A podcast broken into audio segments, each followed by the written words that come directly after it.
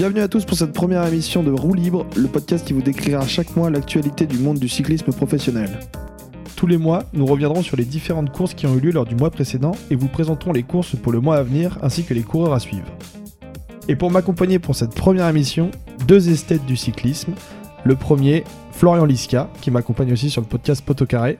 Comment ça va Flo? Mais ça va très bien, très heureux de parler vélo après avoir parlé football. Super. Alors, est-ce que tu peux nous raconter un petit peu d'où vient ta passion pour le cyclisme?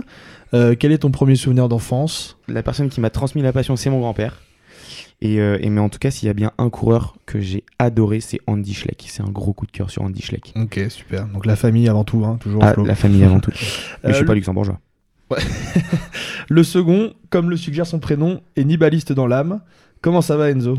Bah, ça va très bien, je suis ravi de cette description qui me convient euh, parfaitement. Parfaitement, super. Même question que pour Flo. Euh, ton premier souvenir d'enfance? Il y en a un en particulier ou pas?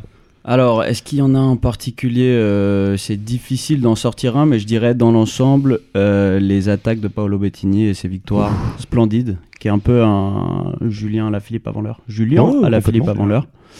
Euh, ouais. Et ce culte pour Nibali alors D'où est-ce qu'il vient? Eh ben, c'est simple, c'est le, le meilleur, quoi. Le meilleur. Tout simplement. Tout simplement. Super, Le squal. Parfait. La squal. Non, j'arrête. Super. Bon bah c'est parti messieurs pour, euh, pour cette première émission. Donc après cette courte introduction, on est en direct dans le vif du sujet. La saison venant de commencer, on a choisi de faire une petite exception pour cette première et du coup on va vous faire un petit tour rapide des différents transferts qu'il y a eu lors du dernier mercato.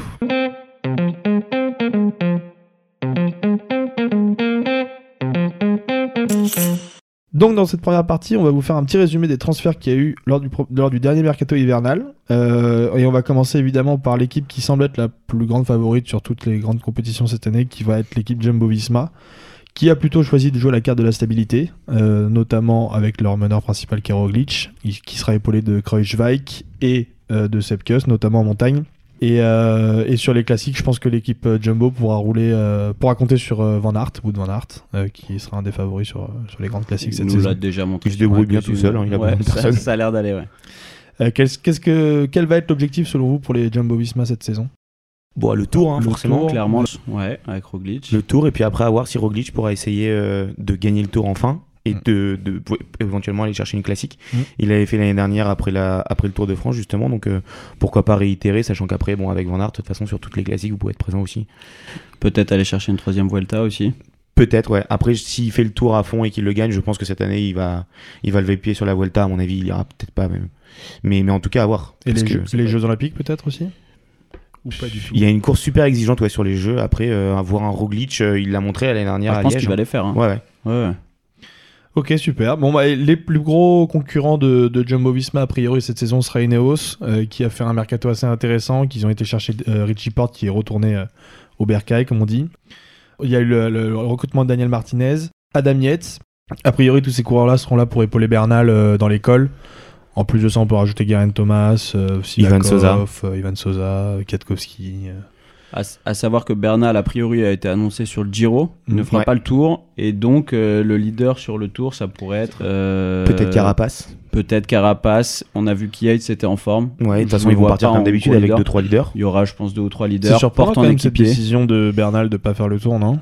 Oui, et puis au final, il a participé qu'au tour. Ouais. Donc, je pense qu'il a- Privilégier les profils grimpeurs euh, pour le Giro en tout cas. c'est clairement plus adapté Ouais, à lui clairement. qu'à un Thomas et inversement pour le tour. Quoi. C'est aussi peut-être pour ça que Roglic va de nouveau se focaliser sur le Tour de France, puisqu'il a plus ce côté rouleur aussi que Bernal, qui est un, vraiment Ouais, un alors, grimpeur. Sachant que Roglic euh, en montagne, c'est quand même devenu euh, Oui, oui. très très très solide aussi. Donc, euh, C'est vrai. Un autre concurrent euh, qui pourra venir euh, embêter un petit peu les Jumbo Visma, c'est l'équipe UAE. Bon, alors, l'équipe UAE, je sais pas si on peut dire ça, ce sera surtout, Po- ce sera surtout Pogacar, non?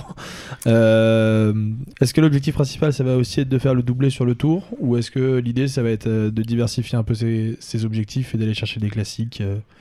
Alors moi, je pense que son objectif principal, ça reste quand même le tour. Mm. Après, euh, voilà. Euh, en revanche, oui, je pense qu'il a, il l'a déjà un peu démontré. Je pense qu'il va essayer d'aller chercher des classiques, et notamment là au mois d'avril, Mm. Ouais. avec les Ardennaises qui peuvent lui correspondre. Il a Donc, aussi euh, gros- il y a un gros objectif sur les jeux, lui, pour le coup aussi. Ah ouais? Ouais, ouais. Donc il y a vraiment, euh, il y a vraiment un côté. euh, C'est marrant parce que c'est quand même, enfin, c'est un profil qui est quand même assez similaire à celui de Roglic. Et Ouais, ouais. Et pourquoi lui serait plus intéressé par les jeux que, que- qu'un autre? Je sais pas, peut-être parce que lui a gagné le tour et Roglic, il a Ah ouais. tellement, enfin, il s'est tellement viandé la- l'année dernière que sur le tour que, que ça pourrait, ça pourrait être le truc qui fait la différence entre les deux. Ok. Quelque chose à rajouter sur l'équipe UAE Non, c'est Euh, l'arrivée de Marc Hirschi. Et il y a l'arrivée de Hirschi, depuis la Sunweb dans des circonstances un peu bizarres. en l'arrivée de. Trentin aussi. Ouais, l'arrivée de Alors Trentin. qui aidera pas énormément euh, sur les grands cols, mais par contre dans les classiques ça peut être très Mhm. intéressant. Mais du coup, une construction qui est peut-être un peu bizarre. On construit pas forcément euh, avec des grimpeurs autour de Pogachar, et peut-être un peu plus avec des Trentin ou des hum, ou des Mark Hirschi pour jouer des classiques ou des one shots sur des étapes. Donc, Mm. euh, enfin, c'est intéressant, c'est une construction intéressante, mais c'est vrai qu'on semble pas euh, se diriger vers une euh, vers une Armada façon Ineos ou, ou Jumbo. Ah, alors après il l'a déjà fait tout seul l'année dernière, donc pourquoi pas recommencer cette Ah, année. Après tout. Euh, alors, une équipe qui a un profil un petit peu atypique, puisqu'elle n'est pas euh, World Tour, c'est l'équipe Alpecin Phoenix. Euh, alors, vous me direz pourquoi est-ce qu'on parle particulièrement de cette équipe-là bah, Parce qu'il y a un mec qui ressort, qui est Mathieu Van Poel. C'est quand même bizarre de ne pas avoir ce statut World Tour avec un coureur d'une si grande qualité dans son effectif. Après, c'est vrai que pour Van Der Poel, lui, euh, là où c'est très avantageux pour lui d'être chez Alpecin, c'est que il est, euh, il fait cyclocross et vélo sur route, Mm. et donc ça lui permet d'être le leader incontesté. Il fait ce qu'il veut chez Alpecin. Quand il décide d'aller faire des courses de cyclocross, personne l'emmerde. Et euh, il, il s'aligne sur les courses qu'il décide. Alors après, à voir s'il va être aligné sur les grands tours ou pas. Est-ce qu'ils vont avoir une Ouais, invitation? ça. Est-ce que- Bah, a priori, je pense que si Van Der Poel dit vouloir faire un grand tour, à mon avis, ils vont donner une invitation. Mhm. Après, euh, Van Der Poel a toujours cet objectif de faire le de faire les jeux justement. Ouais. Donc euh, En cyclocross, hein, en, en précise, cyclo, ouais. ouais. Donc c'est pour Ah ça ouais. justement qu'il a pas forcément euh, qu'il a remis une saison de plus euh, chez Alpecin aussi pour continuer à pouvoir faire du cyclo parce que toutes les équipes World Tour vont pas forcément lui permettre de lui de, de jouer Ouais. les deux cartes. Mais effectivement, je pense que la saison prochaine, il va signer dans une grosse équipe. Ouais, je hein. pense. le vois pas rester chez Alpecin. un Ok, bon, bah, justement dans les équipes Pôle Tour, il y a une équipe française qui est AG2R Citroën, qui donc n'est plus AG2R La Mondiale. Il y a un nouveau sponsor. Vous me disiez tout à l'heure que c'était quand même assez intéressant comme nouveau sponsor en termes de d'apport financier. Ouais, en termes de sponsoring, je crois que Citroën arrive vraiment à la hauteur de d'AG2R pour essayer justement de, bâtir une très belle équipe, un peu comme l'avait fait la Groupama pour, euh, en rejoignant la FDJ. euh, donc avec l'idée de construire une très grosse équipe euh, française en tout cas. Ok. Et bah du coup, et ce, tournant en termes de sponsor marque aussi un petit tournant en termes de, de sportif, puisque Romain Bardet est parti. Euh, il est parti chez TSM, donc qui est l'ex Sunweb. DSM, ouais. ouais. DSM, ouais. Euh, Van Avermaet est arrivé avec Bob Jungels. Euh, donc on est sur des profils qui sont complètement différents de Romain Bardet. Quels vont être les objectifs cette saison de, de AG2R Citroën? Est-ce qu'on se concentre sur les tours? Euh, Alors, a, a priori, l'objectif, ouais. ça va plutôt être les classiques avec Van Avermaet, même si c'est difficile de dire que c'est un très bon calcul sur Van Avermaet, puisque bah, on voit qu'il est quand même un cran en dessous de, de- de ceux qui sont en mesure de gagner Ouais. cette, cette saison. Et de son niveau euh, qu'il avait. euh, Et de à son Rio, ouais. niveau au top, euh, voilà, en- entre 2010 et 2016-17, quoi. Euh, il a 35 ans, 36 35 ans, ans, ouais. 35 ans. 35 ans. Donc euh, tout investir sur lui, je sais pas si c'est un super calcul. Bob Jungels, c'est pareil, on l'avait vu quand même performer il y a quelques années sur des grands tours, sur le Giro notamment, faire des top 5, des top 10, etc. Euh, ça fait un bout de temps qu'on l'a un peu oublié, même sur des chronos au final il est plus du tout Il y a quand même des petits jeunes, hein, Cosnefroy, Voilà. bon, il y a toujours Galopin qui est là. Et puis il y a les petites poutres là, des, les petites pépites euh, Paré Peintre et Champoussin. On va voir ce que ça va donner. Ils vont essayer de les faire qui ont des profils un petit peu hybrides entre grands, enfin entre grimpeurs, voire punchers et. Donc c'est pour aller chercher Et- les étapes. et ouais, après il y a à avoir à développer. Est-ce qu'ils vont vouloir les pousser à faire des grands tours aussi parce qu'ils ont peut-être ce potentiel-là? Mais il y a une équipe. euh, C'est vrai que la construction en tout cas d'AG2R bouge un peu avec euh, Van Avermaet, Nassen euh, et Jungels. Peut-être que la stratégie aussi, c'est d'avoir fait venir un peu des, euh, des, des tauliers, des, des, D'expérience, des coureurs ouais. d'expérience, justement pour euh, préparer cette nouvelle génération, notamment de coureurs français qui arrivent, et euh, qui est plutôt ouais, une équipe un peu en transition. quoi. Avec des vrais capitaines de route. Donc une réflexion un peu à long terme, c'est je intéressant. pense, ouais, je pense que c'est un peu Il l'idée semblerait, aussi. ouais, ouais. il semblerait. Ok, bon, bah, c'est intéressant. Euh, une autre équipe euh, qui va faire partie des grandes favorites de cette saison, alors plus sur les classiques et sur les sprints, ça va être la de Koenig, avec la stabilité avec, avec Julien Lafilippe. Euh, un transfert intéressant, c'est le retour de Mark Cavendish. Euh, Est-ce qu'on y croit au retour de Mark Cavendish ou pas du tout? Sachant qu'il y a déjà, euh, il y a déjà Sam Bennett qui va être le sprinter numéro 1. Ballerini en, Ballerini en 2, ouais. Moi, j'y crois pas trop. Alors peut-être qu'il va réussir à gagner une étape, mais euh, honnêtement, euh, je suis assez pessimiste là-dessus. Et puis c'est vrai qu'on se demande la place que va avoir Cavendish euh, sur les sprints euh, dans cette équipe. On Mm. sait pas trop s'il va être envoyé sur le tour. Voire même sur un grand tour, c'est même pas sûr. Bah c'est ça. Est-ce qu'il sera poisson pilote? C'est- ça serait dur pour Cavendish de Ça finir serait poisson dur. pilote. ouais. je sais quand même quelqu'un qui a pas mal d'ego. Je le vois mal avoir signé un contrat comme ça. Mm. Donc, euh, ouais, c'est, à mon avis, ça fait du bruit parce que c'est Cavendish, mais c'est assez anonyme en fait. Ouais, je, je crois qu'il y a eu effectivement il est revenu chez Quick, enfin chez Quickstep et c'était surtout un geste de de la direction de de Deceuninck Quickstep de Patrick Lefebvre euh, de Ouais. un peu faire revenir l'ancien qui avait plus forcément de contrat et qui était un peu dans le dur. Ouais, Ok. lui faire une, une belle fin de carrière. quoi. Exactement. Ok. Bon, ils ont quand même une belle équipe à côté de ça. hein. Casper Asgreen, euh, Evan Powell qui va pas tarder à revenir. Euh, bah, Georges Bennett, il y a Rémi Cavagna qui est aussi Sam- spécialisé Sam sur... Bennett. Ouais. Sam Bennett, pardon. Genre il est toujours grimpeur euh, champion de Nouvelle-Zélande. Excusez-moi. Euh, non, non, Sam Bennett qui, est, euh, qui a remporté le dernier euh, classement par points du Tour de France. Complètement. Euh, je disais qu'il y avait aussi Cavagna qui était très intéressant sur les contrôles à montre. Ouais. Bien sûr, ouais, qui a vraiment euh, en progression de- exponentielle sur les contre-la-montre. Il est assez impressionnant. On l'a vu là sur les dernières courses. Puis il y a même l'autre français, la Florian Sénéchal, qui commence à faire Ouais. là sur les classiques, qui commence à montrer, à montrer un vrai potentiel. Donc, euh, Ouais. donc comme d'habitude, ouais, les deux Queninck, euh, ça va être, ça va être, ça va être incroyable. J'ai vu une stat, je crois que depuis que la Quick Step existe, ils ont dû gagner 25% des classiques flamands de quelque Ah ouais, chose comme ça. ça. C'est complètement ahurissant. Ok, bon, donc on- ça situe un petit peu les objectifs de cette Oh, équipe. ouais. euh, sur, Ah bah de toute façon, ouais, classique. hein. Pour le coup, euh, Alors, il y a une autre euh, équipe où là, on sait pas trop quels vont être les, quels vont être les objectifs de la saison. C'est Israel Startup Nation et qui a tenté le pari Christopher Froome. Euh, On est un peu pessimiste sur cette équipe. Ils ont tenté le pari Chris Froome, quoi. c'est- Ouais, c'est le problème. Alors, ouais, il ouais. sera aidé par Dan Martin.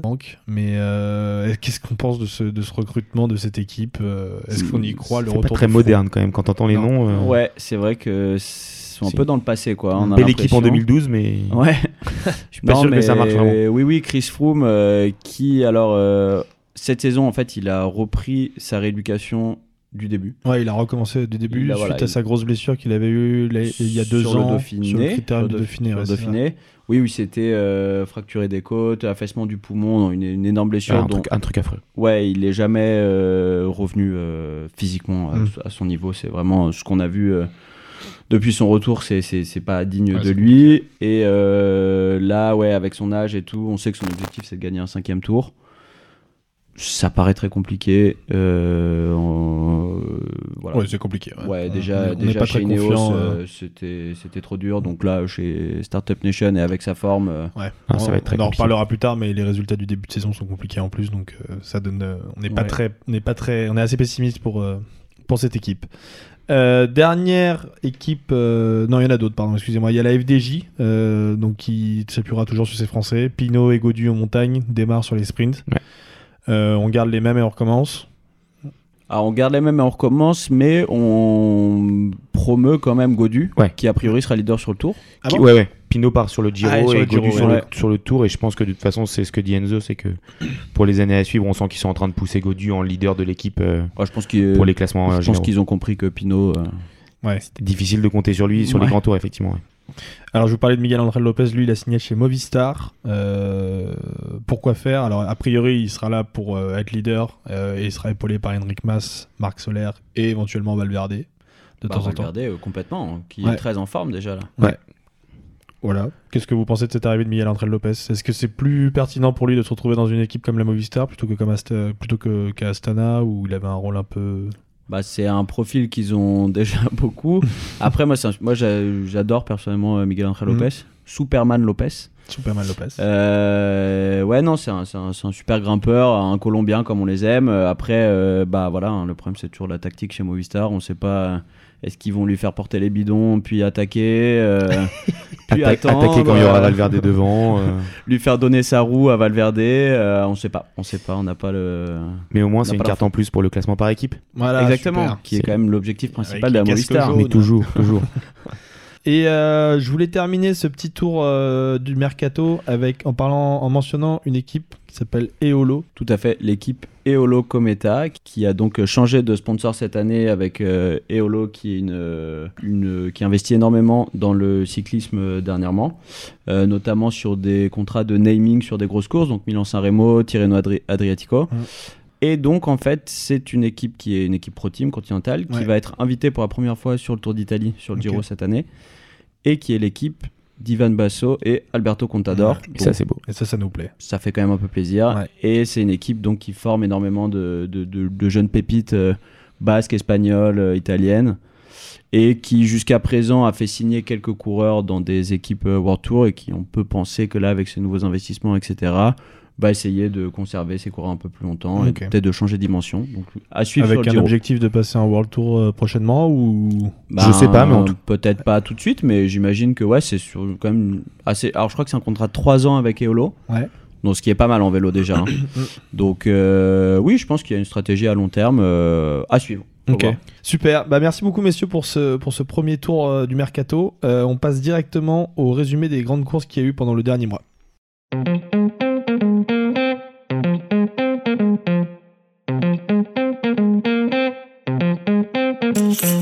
Alors, ce mois de mars, euh, qui a été notamment marqué en début du mois par les classiques italiennes, euh, notamment la Strade Bianche, euh, qui est une course assez jeune. Est-ce que vous pouvez me décrire un petit peu cette course qui, je crois, a été créée dans, au milieu des années 2005 Euh, C'est ça. Elle a été créée en Flo. 2007. Elle a été créée en 2007 et pendant longtemps, elle n'a pas eu le statut World Tour. Et elle a eu le statut World Tour en fait qu'en 2017. Mais immédiatement, elle s'est imposée comme une course euh, assez sexy, Mhm. euh, notamment du fait de, son, de sa typologie avec les euh, 50 km, donc presque un quart de la course sur les 200, euh, qui sont sur des pistes en fait, Mhm. des pistes de terre. euh, typiques de la Toscane, là, entre Florence, Sienne et tout ça, donc euh, dans un cadre magnifique. Et pendant des années, donc avant d'être World Tour, il y a quand même eu des super noms qui se sont inscrits au palmarès. Je crois que Cancellara la remporte trois fois. trois fois ouais Et puis il y a des noms, euh, des noms plus sympas sur les classiques de l'époque, des Kolobnev qui se sont imposés, Philippe Ouais. Gilbert. Et puis depuis 2017, on a eu un passage en, en, en UCI World Tour. Ouais. Et là, depuis, on a une gamme de vainqueurs qui est assez incroyable quand même. Bah, le, le palmarès c'est assez fou ouais, de, Ouais, ouais. de cette course hein. franchement il y, a, y a rien à enlever quoi il y a personne à enlever Alors, il faut préciser, je crois que c'est toi qui me disais ça, Enzo, que c'est c'est une course qui a, qui, qui, a assez vraiment, qui a vraiment explosé au moment du Giro de 2010. alors je sais pas si elle a vraiment explosé à ce moment là mais en tout cas Ça, ça, fait remarquer. Ouais, ça, voilà, ça a vraiment contribué à, à donner beaucoup de visibilité à cette course. Et je pense que donc c'était pendant le Giro 2010 exactement. Il y a eu ce, du coup, le, le parcours d'Estrade Bianche qui a été fait pour une étape. Euh, et euh, cette étape est restée un peu dans les mémoires, je pense, de tous ceux qui l'ont vue, qui est une étape vraiment dantesque. À préciser que donc il pleuvait énormément. Ouais. Donc euh, on voit les coureurs euh, dans la boue jusqu'aux Ouais, c'est ce qu'expliquait euh, Flo avec la typologie de la course. Exactement, ouais. Donc c'était vraiment assez fou. Euh, c'est une étape qui avait été gagnée par Cadel Evans. Euh, le maillot rose avait changé d'épaule ce jour-là. d'accord. Euh, et euh, ouais, il y avait eu vraiment les leaders qui s'étaient battus, sachant que c'était en début de Giro. Ils Mm. s'étaient battus sur les 60 derniers kilomètres, sans Ouais, équipier, chacun pour soi. D'accord. Euh, C'est un peu comme la première fois où on était arrivé à la plage des belles filles, et là on s'est dit, waouh, c'est quoi cet endroit-là? Ouais, il y a des découvertes comme ça, il y a Ouais. des découvertes. ouais. ça, ouais, ça peut être aussi comparé. Alors, c'est pas une découverte, mais sur le Tour de France, ça. À l'étape avec les pavés euh, qui nous font tous les 2 Tour 3 de 4 France ans. 2014. euh, Bah oui, mais en 2014, ça faisait très longtemps Ça faisait qu'on très longtemps qu'il y avait ça. pas ça sur les pavés. Et c'est vrai qu'on avait découvert ça, les leaders livrés à eux-mêmes. Mm. euh, ça avait Mm. complètement renversé le tour dès le début de. C'était en première semaine, il me semble aussi. En toute première semaine, en début de Ouais. première semaine. Enfin, au Donc, milieu de voilà, première semaine. donc un, un profil très atypique qui permet justement d'avoir des, des étapes assez spectaculaires.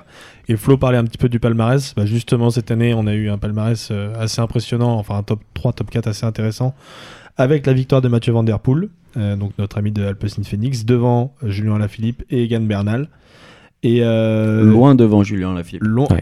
loin devant Julien Lafilippe, ouais, qui, a- qui s'est fait déposer dans les derniers mètres. Alors, il faut préciser que du coup, que l'arrivée se fait à Sienne, c'est ça? Exactement. Et que ça se fait euh, sur une rampe euh, absolument monstrueuse d'environ Un mur, un vrai mur, euh, monstrueux, absolument d'environ euh, 600 ou 700 mètres. Sur je crois. pavé, alors c'est pavé de ville, mais quand C'est même. pavé de ville, ouais. Et du coup, non, c'était c'était une édition incroyable. Enfin, comme le dit Enzo, enfin comme tu comme comme on le disait là, il y avait eu euh, il y avait eu un, toi tu disais un top 3, un top 5, mais c'est enfin c'est une échappée complètement folle Ouais. où on a euh, Ala Philippe, Van Aert, Van Der Poel, donc les cla- les, les classiques sur sur ce genre de, de, de parcours.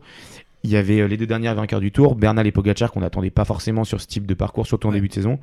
Et on a eu euh, Pitcock, donc la petite pépite de, de chez Ineos Grenadier, et Michael Gogol qui était là, on Ouais. sait pas pourquoi, mais qui a franchement fait une super, une super course. Et c'était juste un peu bizarre. Van Aert a été, un- a été bon, mais un peu à contre-temps. Complètement à Com- contre ouais, complètement à contre-temps. Et Ouais. du coup, il s'est fait euh, déposer une fois, il était revenu, puis redéposer une fois par, euh, par Bernal à la Philippe et Van Der Il Poel. était et dans le groupe euh, des piégés. euh, exactement, ouais. Il a dépensé beaucoup trop d'énergie au mauvais moment. euh, il n'a pas suivi euh, sur les attaques, notamment dans les secteurs pistes. Mm. Ouais. Et Complètement à euh, ça, contre-temps. ça- ça lui a coûté cher. Alors qu'il semblait quand même avoir des jambes. euh, Ouais. Mm.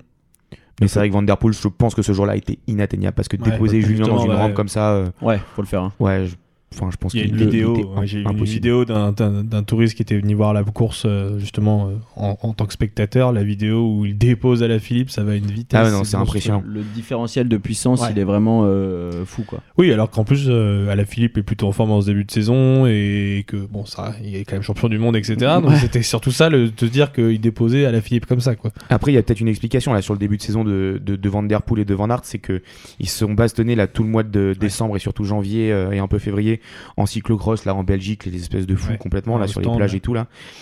Et, et effectivement, je pense que c'est un truc qui fait qu'ils sont probablement aussi prêts plus tôt que Van Aert et Van Der Poel.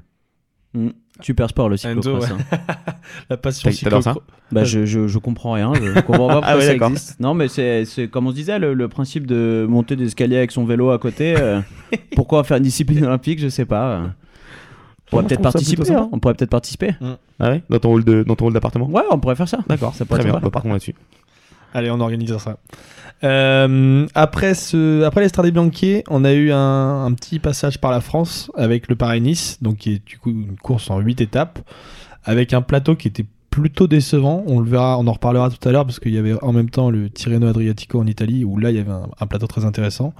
Mais sur ce Paris-Nice, il y avait principalement euh, Primoz Roglic, Primoz Roglic, Primoz Roglic et c'est tout quoi. En gros, il y avait Bah, Charman avait qui remettait son titre en jeu voilà, l'année dernière avec euh, Vlasov et Izaguirre, comme on avec dit. et Gar- et Mais bon, Izaguirre, ouais. on, peut, on- on peut considérer que c'est pas vraiment la même catégorie. Il y, avait, coureurs que- il y avait clairement Roglic et les autres. Voilà, c'est ça.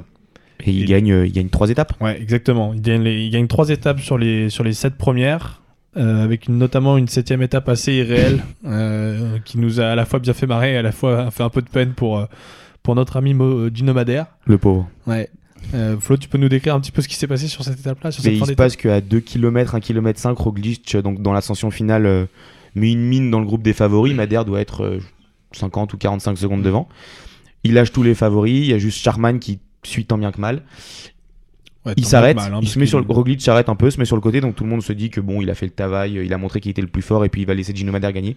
Et à 300 mètres, alors qu'on se dit que c'est tout gagné pour Madère, bah, Roglic lâche mais une mine comme rarement vu. La dernière que j'avais vu comme ça, c'était Ricardo Rico. Je sais pas si ça donnera des, des souvenirs ou des indications, mais franchement, il lâche une mine énorme. Il souffle Madère, t'as l'impression qu'il fait 300 mètres en, en 10 secondes. Et Madère a un geste de dépit sur la ligne. Bon, c'est- c'est c'est le sport évidemment, hein, mais, mais c'est vrai que c'était très dur pour le pauvre Gino Madère qui avait passé toute les- toute les- toute l'étape devant Mm. euh, dans un groupe d'échappés. Ça ressemble un peu à un appel à l'aide quand même hein, de Roglic, hein, ce, ce genre d'action. Ah ouais, ouais, ouais. Pourquoi un appel à l'aide? Bah, on sent qu'il y a un petit problème psychologique derrière. euh, quelques... Il, il veut marquer le coup, je pense Il que. y a le- eu quelques défaillances euh, qui lui sont un peu restées en tête. quoi. Ouais. Ok. Mais en tout cas, il a, il a vraiment fait un super Paris-Nice où euh, on, on avait un peu raillé, et c'était euh, le, le, le côté euh, très organisé des jumbo façon Ineos. Mais là, il nous a montré sur Paris-Nice, comme il nous avait montré sur les Ardennaises l'année dernière, qu'il est ultra offensif et que même s'il y a Ouais. personne à côté ou pas grand monde, il est capable de faire des attaques incroyables, de gagner au sprint devant Bah, des Laporte dire. ouais. comme il l'a fait. Donc franchement, il, a un- Mm. il est extrêmement fort en ce moment. Il faut espérer que oui, la, la, la Jumbo ait compris euh, qu'il faut arrêter Ouais. de le brider, il faut le laisser attaquer et que c'est un, un, un super coureur et qu'il n'y a pas forcément besoin de respecter une euh, stratégie à la lettre comme ça pouvait être avec Wiggins, Ouais, tu me disais Thomas. c'était euh, limite un mec qui était plus fort sans l'oreillette qu'avec l'oreillette. Alors bah, qu'aujourd'hui, sur je ce pense, qu'il a démontré depuis le début de sa carrière, on a l'impression que, ouais, quand même, ouais. Bon, là, on dit que du bien de Roglic, mais il y a quand même eu, euh, après cette septième étape, une huitième étape qui a été assez catastrophique pour lui, puisqu'il a chuté deux fois, alors que c'était une étape assez courte, une étape de 93 km, je crois. Il a chuté deux fois, Ouais. et évidemment, il s'est, je crois qu'il s'est démis l'épaule. Ouais. Et évidemment, il a perdu 3 minutes sur Charman à l'arrivée, qui lui ont coûté cher, puisqu'il il perd le Paris-Nice, il finit euh, troisième ou quatrième au général, je crois. Mm, Ouais, même peut-être plus loin que ça, mais effectivement, il perd, il perd complètement Il- pied sur ouais. cette étape à cause des deux chutes. Et c'est vrai qu'il y a une sorte de malédiction qui est en train de s'installer autour de lui entre le Dauphiné l'année dernière avant le Tour, le Tour évidemment. Euh, là, cette année, Paris-Nice, bon, c'est malchanceux, c'est sur une chute. Il y avait eu euh, sur la Vuelta aussi l'année dernière qu'il avait fini par gagner, mais sur la dernière étape de montagne, euh, Ouais. il cède pas mal de temps à Carapace et il est pas serein, il finit que avec 20 secondes de marge. Il y a le Giro que gagne Carapace aussi, où Ouais. euh, Roglic est large leader pendant les deux premières semaines. Il s'écroule sur la troisième semaine et il termine euh, quatrième, je crois, Ouais. au général. Donc, euh, Donc, malgré les victoires, il y a quand même une espèce de- d'aspect psychologique qui est en train de. de- bah, de- on, on sait que c'est un coureur qui a du mal à terminer les grands tours. Mm. Bon, Il est toujours en difficulté quand même euh, dans les dernières semaines. Ce qui est sûrement dû à sa préparation, puisqu'on voit à chaque fois qu'il écrase tous les débuts de tour. Ouais. En revanche, sur les courses euh, d'une semaine, alors, c'est pas un problème à terminer. Et là, c'est plutôt, ça ressemble Ouais, quand même un peu à, Ah, de la malchance, Chance au. Paris-Nice en tout cas. à de la malchance, mais du coup, euh, cette malchance est peut-être due quand même à une petite faiblesse psychologique aussi. On sent qu'il doute euh, Ouais, alors ouais. qu'il a course acquise. Bah, bah, la, deuxième chute, ça. même s'il veut essayer de rattraper le temps, je pense qu'il y a beaucoup de doutes. Et il y a ce fait que, que, que, que, que- qui est indéniable, c'est qu'il s'est mis au vélo très tard, puisqu'il était au, au saut à ski avant. Et. Longtemps, il racontait que dans le peloton, il tombait parce qu'il n'avait pas les codes et qu'il n'était pas très agile sur son vélo. Mm. Et mine de rien, on voit que souvent en descente ou souvent au cœur du peloton, il va avoir des chutes. Et c'est peut-être un point qui va, qui va être bloquant à un moment, parce que sur trois semaines, des chutes, bah, si on ne sait pas les éviter, on va se les manger. Ouais, forcément. C'est pas que de la chance, quoi. Il y a vraiment Non, non, non, il y a vraiment une sorte de- qu'on se rend pas forcément compte. euh. Exactement, ouais. Euh, passons à la troisième course de ce mois de mars, qui était le Tirreno Adriatico. Euh, là encore, une course en sept étapes. Et comme je le disais tout à l'heure, à l'inverse du Paris-Nice, avec un plateau assez monstrueux. Euh, Pogacar, Van Aert, Alaphilippe, Van Der Poel, avec aussi Nibali, euh, Bernal, Landa, Bardet, etc. Tout le monde. Tout le monde à peu près, ouais, à part Roglic du coup. Euh, c'est ça. Euh, et une victoire finale de Pogacar, qui aura notamment réussi à gagner euh, la principale étape de montagne. Euh, mais là, euh, c'est là où il était vraiment le, plus, le favori de l'étape, et c'est là où il creuse l'écart euh, Ouais. au général aussi. Complètement. Et il a Euh, fait un très bon chrono aussi, alors que c'était Oui, vraiment oui, un oui. chrono tout plat, assez court, pas trop adapté à ses qualités. Et il termine, je crois, euh, troisième ou quatrième ouais, il termine dans le top 5 de ce chrono, et c'est vrai qu'il fait un, chrono assez monde impressionnant. et ouais, il est vraiment, euh, bah, il est hyper en forme déjà. euh, Mm. Il est déjà hyper affûté quoi. Après, ce qu'on retiendra peut-être euh, le plus de ce Tirreno Adrico- Adriatico, pardon, c'est peut-être la performance de Van Der Poel sur cette cinquième étape. Il y a eu tellement Alors, de a- performances sur ce Tirreno, ouais. c'est assez incroyable. Mais euh, les deux qu'on retient, c'est quand même toujours les mêmes, Van Der Poel et Van Aert. Ouais. Ouais. On reviendra après sur Van Aert, mais justement, je voulais parler de cette étape de Van Der Poel euh, où il part à 50 km de l'arrivée. Ouais. Vous l'avez vu cette étape, vous? Oui, on a vu cette étape Ouais. et bah, on est resté un peu sur le cul quoi. Il y a une sorte de groupe d'une vingtaine de coureurs. Il est à 50 bandes de l'arrivée dans une étape super longue avec que des murs. Et il se dit bah, pourquoi j'irai pas maintenant? Il part un peu en facteur sans lâcher une grosse mine. Sauf que bah, tous se regardent dans, dans, dans l'échappée en se disant euh, Bah, qu'est-ce qu'il fait quoi? On va pas, on va pas se mettre dans le rouge avec lui maintenant. Et en fait, euh, ils l'ont plus jamais revu. Mm. Ouais. Euh, Alors Pogacar a failli le revoir c'est- justement. C'est pas passé loin, effectivement. Euh, il s'est bien, bien, bien effondré dans la dernière Ouais, il était en défaillance complète. Il était hein. vraiment à l'arrêt, mais ça, bon, ça suffit.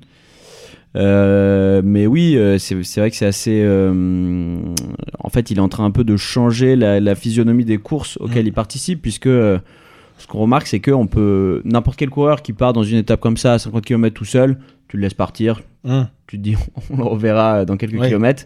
Lui, tu es obligé de te mettre dans Non, le rouge, ouais. de le suivre. Surtout que c'est un leader. A priori, des mecs qui peuvent partir, il y en a qui peuvent partir à 50 km de l'arrivée, mais souvent c'est pas des leaders. Les leaders ne laissent jamais, part- ne laissent jamais partir les autres leaders. Bah oui, mais lui, c'est pas un- c'est pas encore un leader de, de, de course à étapes. Ouais, en c'est fait, c'est un leader de classique, mais on le voit pas. euh, il est pas du tout. C'est pas un grimpeur. euh, en tout cas, Non, on le savait pas jusqu'à maintenant. Alors à voir ce que ça va donner. Il est quand même un peu trop. euh, Le- un lourd. peu trop lourd, oui. un peu trop lourd. Alors après, avec euh, l'entraînement euh, adéquat, je pense que ça peut être un super grimpeur. Mm. Mais euh, oui, oui, voilà, on se dit que ce coureur-là, en fait, il est tellement imprévisible qu'on peut même plus le laisser partir et contrôler sa course, Mm. Puisqu'il est, euh, Il est trop ingérable. fort, quoi. Il est trop fort, Il- ouais, oui. simplement. Ouais. Il avait déjà fait le coup là sur Kurn Brussana. Alors il avait pas du tout gagné la course, mais je crois qu'il était parti seul à 80 km. Mais c'était complètement fou. Il avait fait un raid solitaire. Après les autres l'avaient rejoint, mais enfin effectivement, il est, il est, il est, il- il- étant tout seul et avec le talent qu'il a, il déstabilise complètement toutes les autres équipes. Alors Enzo, tu me disais aussi qu'il y avait un autre mec qui était assez impressionnant sur ce, sur ce, sur ce Tirreno Adriatico, c'est Wood Van Aert, qui à la base est un sprinter rouleur, qui est déjà assez complet de base. Puncher, ouais. On sait plus. Qui, qui désormais commence à finir deuxième des, des courses à étapes. Bah voilà, Euh, il termine deuxième il gagne deux victoires d'étape, donc une au sprint et une en contre-la-montre. Ouais. Exactement. Bah, il termine euh, sur des étapes de montagne euh, Avec les grands euh, autres grimpeurs. Mais surtout devant euh, énormément de grimpeurs. Ouais. devant Thomas, devant euh, Bardet. Nibali, euh, largement. euh, ouais, ouais, Bardet, ouais. non, non, c'est complètement. Alors bon, c'est ce qu'on se disait, il est déjà hyper en forme, hyper affûté par rapport à beaucoup d'autres coureurs qui n'ont pas leur objectif Mm. dès maintenant. Mais, euh, mais oui, on nous dit ça il y a six mois, euh, personne n'y croit quoi. Enfin, Non, non, on le voyait assurer euh, pendant le Tour de France ou sur les gros tours le, le, le train de la Jumbo euh, Ouais. au pied des cols, où il tenait assez longtemps et on se disait qu'il faisait vraiment un gros travail. Mais de là à tenir tout un col avec les favoris en montée Et d'aller gagner contre la et montre d'aller gagner contre la montre, c'est complètement irréel ce qu'il est en train de faire. Et euh, ouais, il y, a- il y a vraiment une, une sorte de progression exponentielle là, des deux, euh, Van Aert et Van Der Poel qu'on suivait déjà l'année dernière et qui étaient déjà hyper forts. Mais euh, là, cet été, euh, je sais pas ce qui s'est passé, mais en tout cas, ils sont revenus. euh, c'est- c'est- c'est- Ah, c'est on impressionnant. sait pas où ils vont s'arrêter quoi. Quelques jours plus tard, il y a eu euh, une superbe course qui était Milan-San Remo, euh, donc sur les, sur, les- sur les côtes euh, italiennes, euh, avec des paysages assez magnifiques. Euh, on attendait les trois monstres encore, donc à la Philippe Van Aert euh, Et Van Der Poel. euh, et Van Der Poel, pardon, euh, notamment dans la dernière montée qui est la montée du Poggio. Euh, qui est assez violente et on pensait justement qu'ils allaient tous se, se décrocher à ce moment-là. Euh, mais il s'est avéré qu'il y a quand même un groupe de coureurs avec notamment quelques sprinters qui ont réussi à maintenir la cadence, euh, notamment euh, une super montée de Caleb Ewan qui nous a tous un peu surpris. Ouais. Et après la descente, ils se sont tous un petit peu regardés. Et là, il y a deux mecs qui ont en profité pour sortir euh, Soren Krag Andersen et Jasper Stuyven. Et ils ont réussi à aller jusqu'au bout. Et Jasper Stuyven s'est imposé au sprint euh, devant, euh, devant tous les leaders, du coup, qui, qui se sont vraiment regardés. Euh, Qu'est-ce que vous avez pensé de cette course? Est-ce que c'était une déception de la part des trois gros ou est-ce que vous avez quand même kiffé la regarder? Bah, c'est souvent le même problème en fait quand il y a un coureur qui, qui part comme ça avec un groupe de favoris. euh, c'est que en fait personne veut amener Van Der Poel, Van Aert et Alaphilippe Ouais. euh, au sprint, donc tout le monde se regarde. Eux ils se contrôlent euh, tous les trois et du coup bah celui Ouais, mais qui- du coup, ils perdent. Moi, je comprends pas. C'est, Mais- enfin, Même à la Philippe, hein, sur la montée, il a vu parce que le, le Poggio, c'est une montée qui est violente parce que c'est un gros effort après 250 km, voire plus.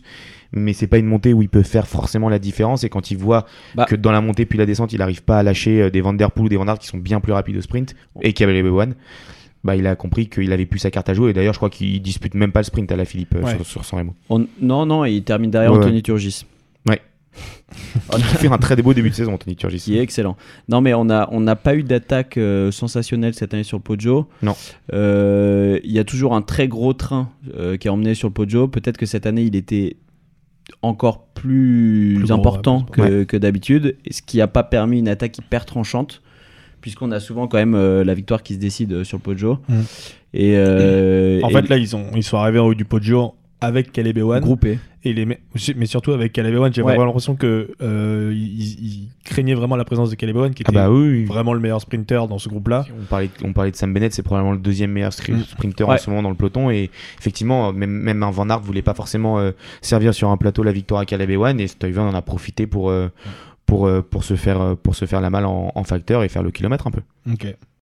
Dernière course de ce mois de mars, qui était le Tour de Catalogne, euh, avec un plateau pareil, pas exceptionnel. On avait plus l'impression que c'était une course d'entraînement des Ineos, puisque euh, il y avait Garen Thomas, Richie Porte et Adam Yates, donc forcément une équipe qui était beaucoup plus forte que les autres. Euh, Il y avait euh, Froome, Valverde, euh, Nibali, etc. Esteban Chavez. Esteban Chavez qui a été assez intéressant, euh, mais vraiment pas de quoi concurrencer les Ineos qui ont remporté 3 des 5, 3 des 6 étapes, je crois, dans le genre, Et qui font 1, 2, et 3 qui font 1, 2, 3 au général, avec Adam Yates en premier. Euh, mais voilà, pas, pas grand chose à retenir de cette course, mis à part l'ultra domination des Ineos. Valverde, qui, Va- ouais, Valverde qui est toujours qui euh, est très là. fort, qui Mm. termine quatrième du général. Même sur une course par étape, mais non, effectivement, c'était un stage de pré-saison en Catalogne, euh, sous le soleil espagnol pour les Ineos, donc, euh, donc tant, tant mieux pour eux. hein. Et, Et juste Froome, la déception qui n'arrive même pas à suivre dans les, Non, dans les il se fait lâcher au chaque Il se fait lâcher en même temps que les sprinters. hein. Ah ouais. Ouais, donc c'est il dur. est Pas encore. euh, Et Yates euh, qui, qui avait terminé deuxième l'année dernière et qui le gagne cette année. Mm. Donc euh, on parle d'Adam, hein, pas de, de Simon. Ouais, bien sûr, bien sûr. Euh, pour être tout à fait complet sur les deux trois autres courses qu'il y a eu pendant, pendant ce mois-ci, il y a eu le GPE3 qui est une classique flamande qui a été remportée par Kasper Asgreen qui avait bien résisté au retour de Wood van Aert et Ouais. Julien, euh, de Mathieu Van Der Poel et de Julien Alaphilippe. Avec une super stratégie de course des deux Koenig qui était euh, 4 ou 5 euh, avec Sénéchal justement qui fait deux Ouais. là euh, dans le final donc c'était euh, bon, les deux Koenig sur le, sur le début des Flamandes comme d'habitude. Assez fort. Au-dessus du Et ouais. euh, Gand remporté par Wood van Aert. Euh, alors moi j'ai pas vu cette course-là, je sais pas si vous avez quelque chose à rajouter, mais c'était histoire d'être complet. sur- Bon, Enzo va nous faire un petit top sur les 2 et 3 de Gandwevelgem. Alors 2, 3 et 4. Et 4 Et oui, puisque c'est Nizzolo, Trentin Ah. Ok, bah merci beaucoup pour ce tour des, des courses de ce mois-ci. On passe tout de suite à la troisième partie de l'émission avec le programme du mois à venir et les petits pronos et top flop de nos chroniqueurs préférés.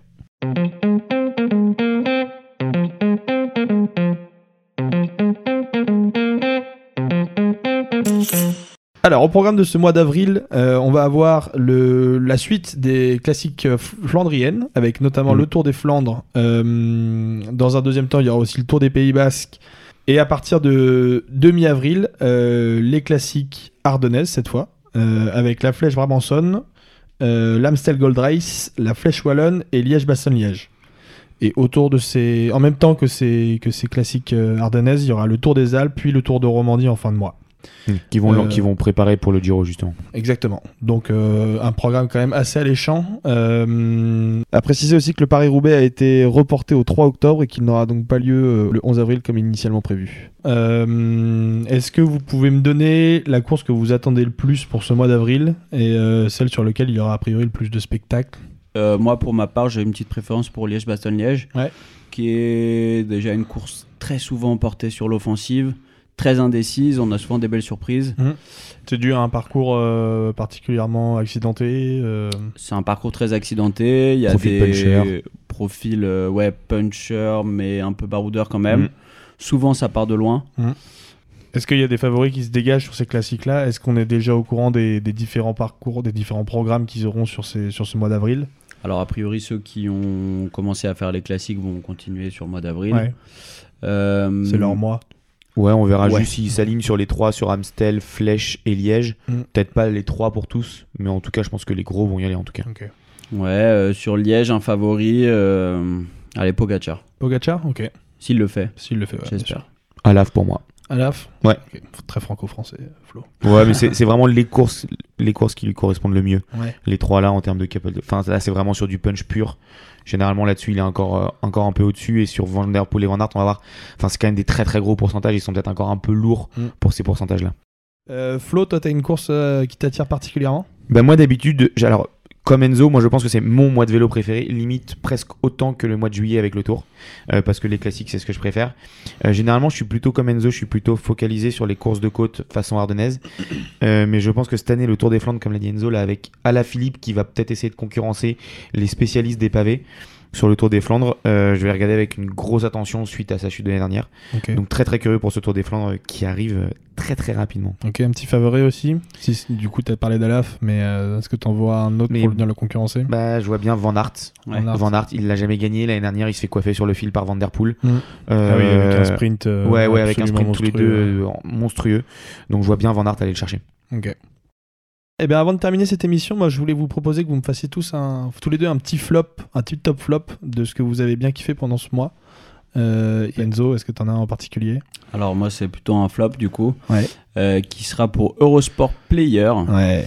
Donc, à savoir que Eurosport a acheté euh, les droits, notamment des classiques italiennes et d'autres courses, sauf qu'ils ont décidé de ne pas les diffuser sur leur chaîne en linéaire, Mm. mais de les diffuser sur le player, qui est donc un supplément de 10 euros par mois, il me semble. 7 euros, je crois. Oui, on est, ça dépend de, leur- de la formule, mais oui, on est sur du plus de entre 6 et 10 euros, je crois. Voilà, donc exclusivement en streaming, euh, ça marche pas bien, ça bug, et puis... euh, Puis il faut préciser surtout que Eurosport est déjà un truc payant de base. Oui, Ouais, voilà, exactement. Donc, faut- même si on a déjà Eurosport, il faut en payer. Disponible sur des plateformes payantes déjà. Ouais. Donc, euh, ouais. Donc on les remercie pas. Donc Non, un bon move tactique, euh, ça pour eux. Bah non, mais il y a le snooker aussi, c'est pour ça, il faut pas. C'est vrai qu'il il faut pas négliger le snooker Ouais, euh, ouais. sur Eurosport 1 euh, à 15h, un samedi. C'est vrai que c'est- c'est très intéressant. Faut penser à nos amis britanniques, voyons. bah oui. Flo, un petit top, un flop? Bah, moi, alors, ça part sur un flop et ça se termine en top. Moi, c'est évidemment le médecin de la Sky, le fameux Richard Freeman, qui a été médecin de l'équipe. Plus euh, pour longtemps, euh, Freeman. Ah, plus pour longtemps, non, plus pour longtemps, Freeman, qui a été médecin de l'équipe jusqu'en 2015, je crois, qui a été reconnu coupable de 18 des 22 chefs d'accusation portés à son encontre, euh, notamment pour, euh, pour dopage et pour détention de C'est bien, produits 22, illicites. c'est pas beaucoup, hein. 22, c'est pas beaucoup. Non. 18 sur 22, par contre, ça commence à faire un sacré pourcentage. hein. Je me, je me permets de vous interrompre, mais vous insinuez qu'il y a eu du dopage euh, chez Sky? Je crois. Je, bah, visiblement, c'est ce que. Non. Mais c'est pas prouvé Non. encore. On attend la fin de l'enquête, possible. On évidemment. commence à expliquer la La présomption d'innocence. je, je veux pas y croire. Et donc bref, Richard Freeman qui quand même durant ce, durant ce procès s'est défendu euh, en disant que la testostérone sur laquelle il avait, été, euh, il avait été pris la main dans le sac, on va dire, avait été en fait une commande sur ordre pour Shane Sutton, qui était l'ancien entraîneur de l'équipe Sky, puisque ce, problème avec des, ce dernier avait des problèmes d'érection. Mmh. Selon Richard Freeman, évidemment Shane Sutton a démenti, euh, mais je pense qu'au passage il a dû bien apprécier la petite remarque de son ex-collègue. Ah, ça doit être bien quand il a reçu la notification push, il a dû être content ouais, Ouais. d'apprendre qu'il avait des problèmes d'érection, etc. Très bien, terminons ce, ce, ce- ce premier épisode des, des braquets avec euh, une petite recommandation que j'aimerais vous demander. Alors, Sur euh, les prochaines émissions, on fera ça au mois, puisque euh, je vous demanderai à chaque fois quel sera votre, votre coureur du mois à venir. Mais comme c'est la première, j'aimerais que vous me donniez votre coureur à suivre cette année. Est-ce que vous avez une petite pépite que vous avez découverte pendant ces premiers mois, pro- premiers mois de compétition? Mais moi, c'est Jasper Philipsen. Mm. Euh, il a 23 ans, c'est un sprinter, il vient de Chine chez Alpecin Phoenix, comme quoi il n'y a pas que Van Der Poel. Euh, il était chez UAE ces deux, ces deux trois dernières saisons, sauf qu'à un moment, quand on est sprinter chez UAE et qu'on a en face de soi Christophe et Gaviria, Ouais. on est un petit peu barré par la concurrence. Il avait quand même remporté une étape de la Vuelta, je crois que c'était la 15e étape euh, sur la Vuelta 2020, là, il y a quelques mois. Il avait remporté une étape du Bang Bang Tour aussi. Et là, cette année, il a commencé, euh, il n'a pas encore levé les bras, il me semble, mais euh, il a fait une quatrième sur la première étape de Paris-Nice. Et il a fait euh, deuxième des, des anciens trois jours de la panne derrière Sam Bennett. Donc pour l'instant, c'est un début de saison prometteur. Il a 23 ans et il va, je pense, assez rapidement s'imposer dans le sprint euh, Mm. au milieu des Sam Bennett, Gaviria ou Ballerini. Ok. Enzo, une petite roco Oui, alors moi en fait c'est un profil assez différent de celui de Flo. Euh, donc c'est le jeune coureur italien Antonio Tiberi qui a signé euh, chez Trek euh, la saison dernière, qui a été prêté une année en Continental et qui fait ses débuts là cette saison du coup en World Tour. Il a été champion du monde du chrono chez les juniors en 2019 Ok. et on en parle, donc c'est un coureur italien, et on en parle en Italie comme le futur grand coureur de course à étapes, un peu la relève en Italie. Euh, Quelle équipe Tu nous as dit l'équipe Trek. Trek. Donc il va prendre aux côtés de. Je vous le donne en mille. De notre ami euh, Vincenzo. Et, euh, non, mais il est, il est, il est annoncé euh, comme la relève euh, vraiment en Italie. très bon grimpeur, super chronomane. Et rien à voir avec Jean Tiberi, l'illustre, qu'on embrasse. Très bien. Que la mairie de Paris et tous les, tous les électeurs morts embrassent aussi. Oh, oui, bah oui, on n'a qu'à dire ça. Et alors, je pensais que vous alliez me parler de la hype euh, Pitcock, le petit, le petit gars dont on a parlé tout à l'heure, qui a signé chez Ineos, euh, qui euh, est en train de devenir un petit peu la nouvelle coqueluche du, Ouais. du circuit. C'était limite trop Mais non, facile. vous avez fait les, ouais, vous avez fait les hipsters, aller me chercher des mecs un peu moins Limite trop facile, mais là, là, je crois qu'il y a un talent que la Sky, un type de, talent que la Sky a jamais eu. C'est-à-dire qu'il a 21 ans, il vient du cyclo, il s'est souvent bastonné là ces deux, trois dernières, ces deux dernières années sur, euh, sur le cyclo avec Van Aert et, et Van Der Poel. Bah, il termine troisième du dernier championnat Ouais, exactement. Il avait pris une médaille d'argent aussi ouais. il y a un Ouais. an ou deux. Et euh, il a 21 ans et c'est un monstre, mais pour l'instant sur route, on sait pas encore du tout quel profil il a. Je vais juste vous donner son petit palmarès histoire que vous voyez. Il gagne le Giro Espoir l'année dernière, Mhm. sauf qu'il y a deux ans, il gagne Paris-Roubaix Espoir. Ah oui. Donc c'est un mec qui est fort sur les pavés plats, donc puissant, mais qui est capable de gagner. euh, donc sur le mec assez de complet. gagner quoi. le Giro et chez les pros là depuis qu'il est passé il fait euh, cette année donc cinquième d'Estrade Bianchi on en a parlé tout à l'heure Mm. et troisième de Kurn Bruxelles Kurn qui est une qui est une des premières justement euh, flandriennes sur pavé donc euh, donc à on voir l'a parce vu dans le final de Milan San aussi. euh, ouais ouais il est présent plus- il, est présent fort. partout et c'est ça qui est assez déroutant donc à voir mais en tout cas c'est un profil que la Sky et maintenant Ineos a jamais forcément eu avec donc ça va être très intéressant de le suivre peut-être même sur les Ardennaises aussi donc euh, Et à il, suivre. il fait aussi un peu penser à un autre très jeune coureur qui s'appelle Quinn Simmons. ouais l'américain, qui lui avait été champion du monde euh, de, de- en ligne en 2019 chez les juniors, qui a aussi signé chez Trek et euh, qui est euh, ouais, annoncé mi-classique, mi-pavé. euh, qui avait eu quelques problèmes aussi euh, avec son équipe pour un tweet euh, pro-Trump. Ah, Oh. Bon, en même tout temps, il a une bonne tête de redneck. chacun hein, ses pas, opinions, c'est pas, oh, ça vous va. irez voir sa photo, c'est pas très étonnant. Mais, euh, mais ouais, il a un peu ce même profil-là. Il a aussi une vingtaine d'années, euh, très intéressant. Et ça promet une belle bataille entre ces deux-là, à mon avis, euh, sur les années à venir. Ah, il y a une belle génération qui arrive. Ouais. Bon, bah, c'est cool, merci les gars. Double ration de recommandations pour, pour nos auditeurs. Euh, ils auront des gens à suivre euh, sur cette saison de cyclisme qui s'annonce quand même assez sympathique. Et notamment avec ce petit mois d'avril. Et du coup, on reviendra, nous, à la fin du mois d'avril pour vous faire le débrief de toutes les courses dont on a parlé et vous parler des courses du mois de mai. Ouais, il y aura de quoi parler Je pense, ouais. Bon, on espère que vous avez kiffé cette première émission. Et, euh, et on se dit rendez-vous dans un mois. Et n'hésitez pas à partager. Allez, ciao, bonne à soirée. très vite Salut, à bientôt. Thank